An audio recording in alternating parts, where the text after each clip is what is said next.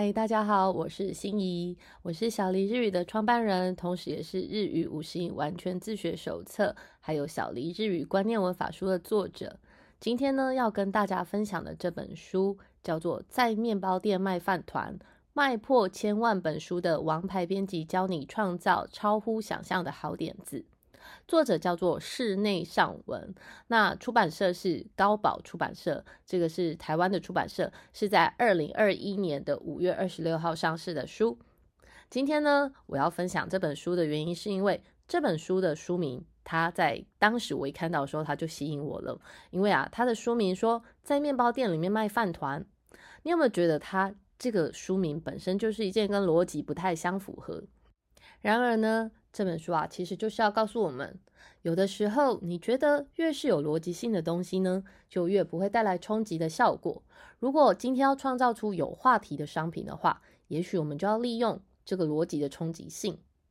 这么一说啊，其实我们想想看，iPhone 在当年的创造是不是也是独树一格呢？在当年也很不符合逻辑啊，谁会想到要把相机还有网络的功能放到手机上面来呢？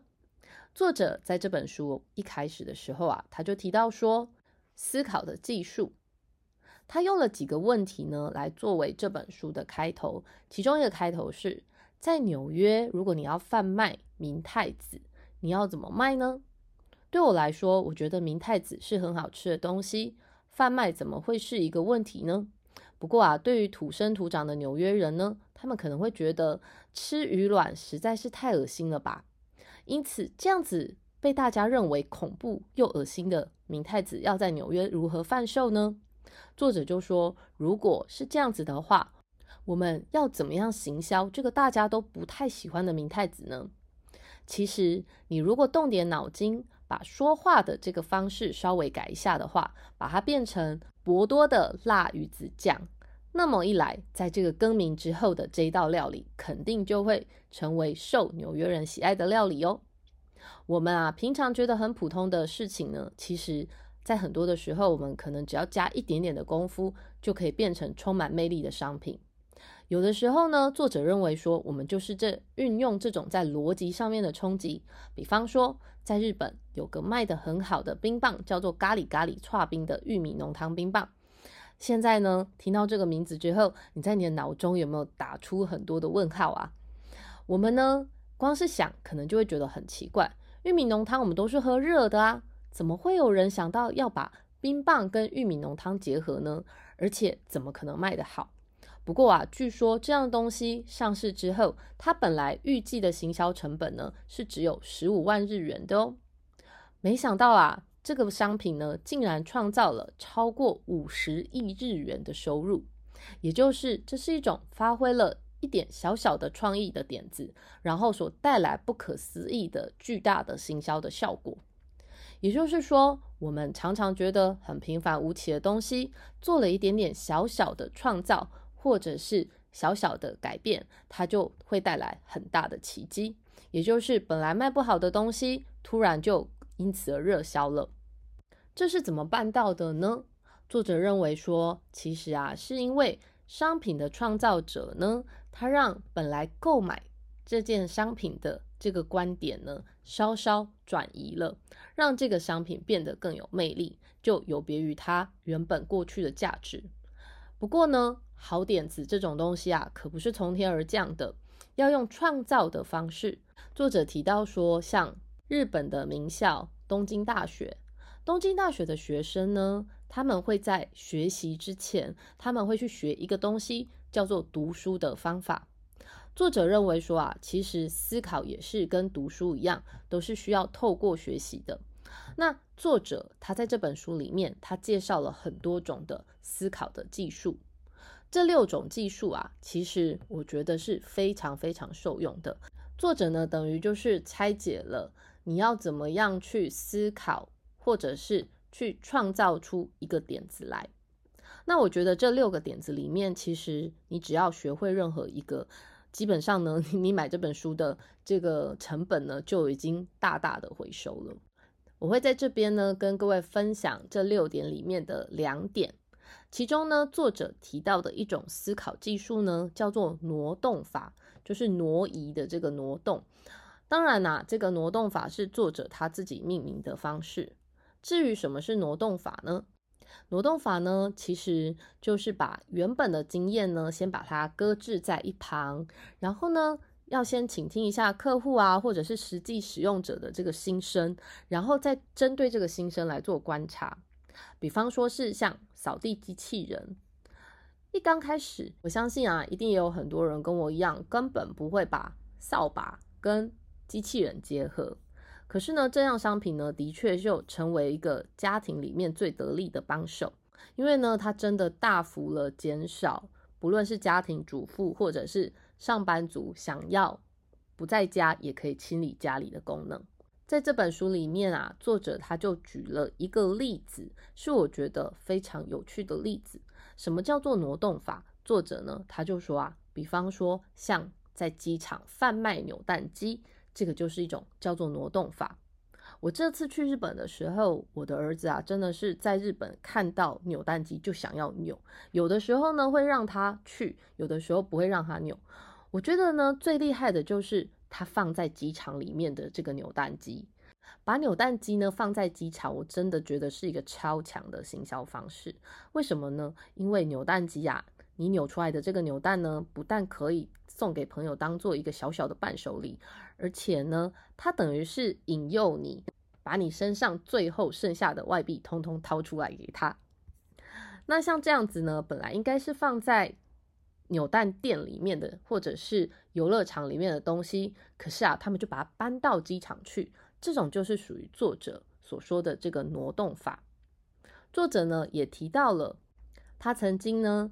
有编辑过一本书籍，而这本书籍呢，原本它的书籍的定位呢是要卖给大人看的。后来呢，他去看了一下这个销售的这个后台，发现他的读者绝大部分都是四十岁的女性。他一刚开始也觉得好疑惑，为什么几乎都是四十岁的女性呢？后来他才知道，原来是。这些女性呢，她们把这本书主要是买来要念给孩子听，或者是跟孩子共读的。作者呢，才发现原来这个书籍呢，它可以把它变成是一本儿童读物。于是啊，他就商请了书局，把这本书呢，从大人阅读的书籍里面放到小孩子儿童的阅读读物区里面，然后作为暑假阅读的书。结果呢，这本书呢，也因为它运用了。作者所说的这个挪动法之后，这本书啊就变得超级畅销。再来呢，想要跟各位分享这六个方法里面的第二种方法。这个方法呢，作者把它命名为串珠联想加乘法。串珠呢，相信大家都知道，就是把它一个一个珠子串起来。他说呢，这种方式呢，其实啊，就是把一张白纸的正中央。放上呢，你想要解决的这个主题，然后呢，把它像是串珠一样的，把你联想到的字一个一个放在它的旁边，然后就一个一个把它串接起来。这个东西呢，其实蛮像我很喜欢而且也很常运用的心智图。不过呢，我仔细的阅读了之后，我觉得心智图的概念跟作者所说的这个串珠法呢，还是有一点点不一样哦。心智图呢，它联想出去的通常是针对这样东西继续发想出去，然后一直发想发想，等于把这整个范围呢扩大之后，最后再把它收敛。不过呢，这个串珠联想法，它发想出来的东西呢，不一定是。跟这个主题原本就有关的，比方说呢，你从来不会想要把这两样东西联想在一起的，你一样可以把它写出来。比方说，作者举了个例子，他说啊，如果你想要振兴商店街、振兴萧条的商店街的话，那么我们就可以先写出边走边吃，然后散步、超自然景点，然后居民宣传等等的词汇。然后呢，再从边走边吃想到了便当、午餐、定期餐券等等，就这样子不断的连接下去，然后再把这些内容写在笔记本里面，这样子横向扩展之后呢，你可能就可以找出很多有趣的点子。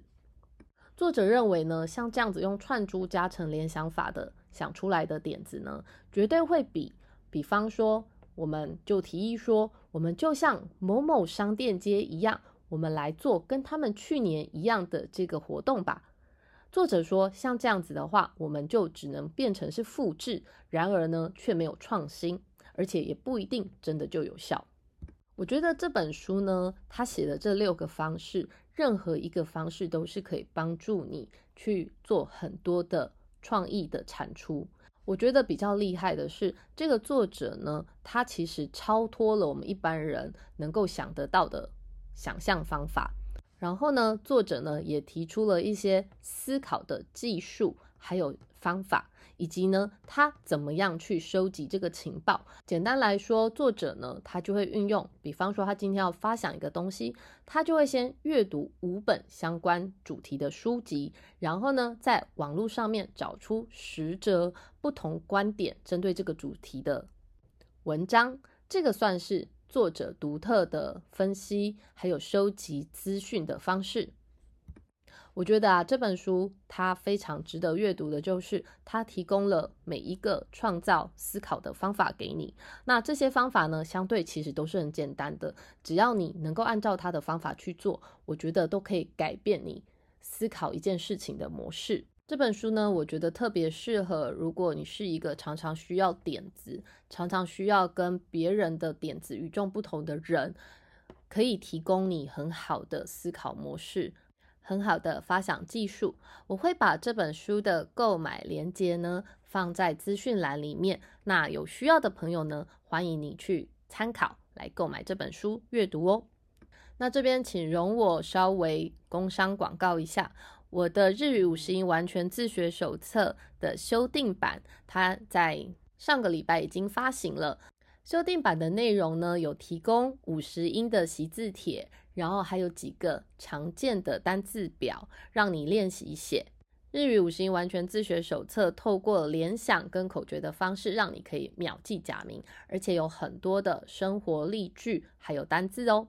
另外呢，小黎日语观念文法书现在配合国际书展，在博客来也有非常优惠的价钱，需要的朋友们可以在资讯栏找到购买的链接哦。我是心怡，如果你喜欢日本的历史、日本的文化，还有日本的畅销书籍，或者是日本的饮食的话，请你记得订阅 Podcast 频道阅读日本。我是心怡，我们下次见，拜拜。